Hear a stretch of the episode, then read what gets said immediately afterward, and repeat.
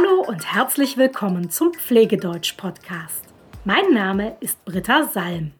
Ich helfe Pflegekräften aus der ganzen Welt, Deutsch zu lernen. Und zwar das Deutsch, das sie für ihre Arbeit brauchen. Heute habe ich wieder ein Vokabelquiz mitgebracht. Kurze Erinnerung, wie es funktioniert. Wir machen ein Quiz mit sieben Wörtern. Das Niveau ist B2.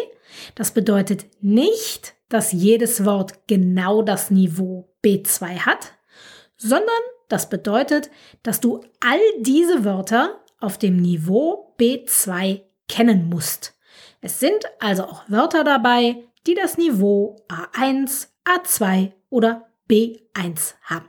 Eben alles, was du für B2 kennen musst. Ich sage dir das Wort auf Englisch und du musst überlegen, ob du das richtige Wort auf Deutsch kennst. Dann nenne ich dir zusätzlich auch noch andere Formen des Wortes, zum Beispiel die Steigerungsformen von Adjektiven oder den Plural bei Nomen oder die Perfektformen von Verben. Wenn du möchtest, kannst du auch alle Wörter in einem PDF lesen. Das habe ich für dich vorbereitet. Ich erkläre dir am Ende der Podcast-Folge, wo du das PDF kostenlos downloaden kannst. Bist du bereit? Dann legen wir jetzt los mit dem Quiz. Ich sage dir das englische Wort und du versuchst das richtige deutsche Wort zu erraten. Los geht's. Optimistic. Optimistisch. Und wie ist die Steigerung? Optimistisch. Optimistischer am optimistischsten. To bang once something on something. Zum Beispiel, I banged my knee on the door. Sich an etwas stoßen. Und wie ist die Perfektform? Er hat sich an etwas gestoßen. The same oder uniform. Einheitlich. Bei diesem Wort macht das Steigern logisch keinen Sinn. Entweder etwas ist einheitlich oder es ist nicht einheitlich. Steigern sollte man einheitlich deshalb nicht. To slip on something. Auf etwas ausrutschen. Und wie ist die Perfektform? Sie ist auf etwas ausgerutscht. Frail. Gebrechlich.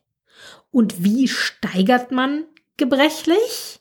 Gebrechlich, gebrechlicher am gebrechlichsten.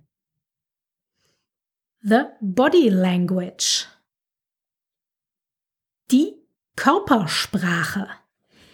Es gibt hierzu zwar einen Plural, nämlich die Körpersprachen, aber dieser Plural wird so gut wie nie benutzt. Wir benutzen das Wort die Körpersprache normalerweise immer im Singular. To make eye contact with somebody. Mit jemandem Blickkontakt aufnehmen.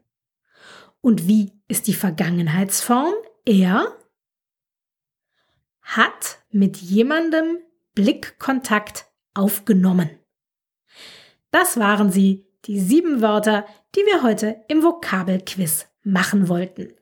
Hier kommen sie noch einmal im Schnelldurchlauf. Optimistisch. Sich stoßen. Einheitlich. Auf etwas ausrutschen. Gebrechlich. Die Körpersprache. Mit jemandem Blickkontakt aufnehmen. Wenn du diese Wörter jetzt nachlesen möchtest, dann geht das ganz einfach. Hol dir einfach mein kostenloses PDF. Geh dafür auf www.pflegedeutsch.com slash 44, weil das hier die Folge 44 ist.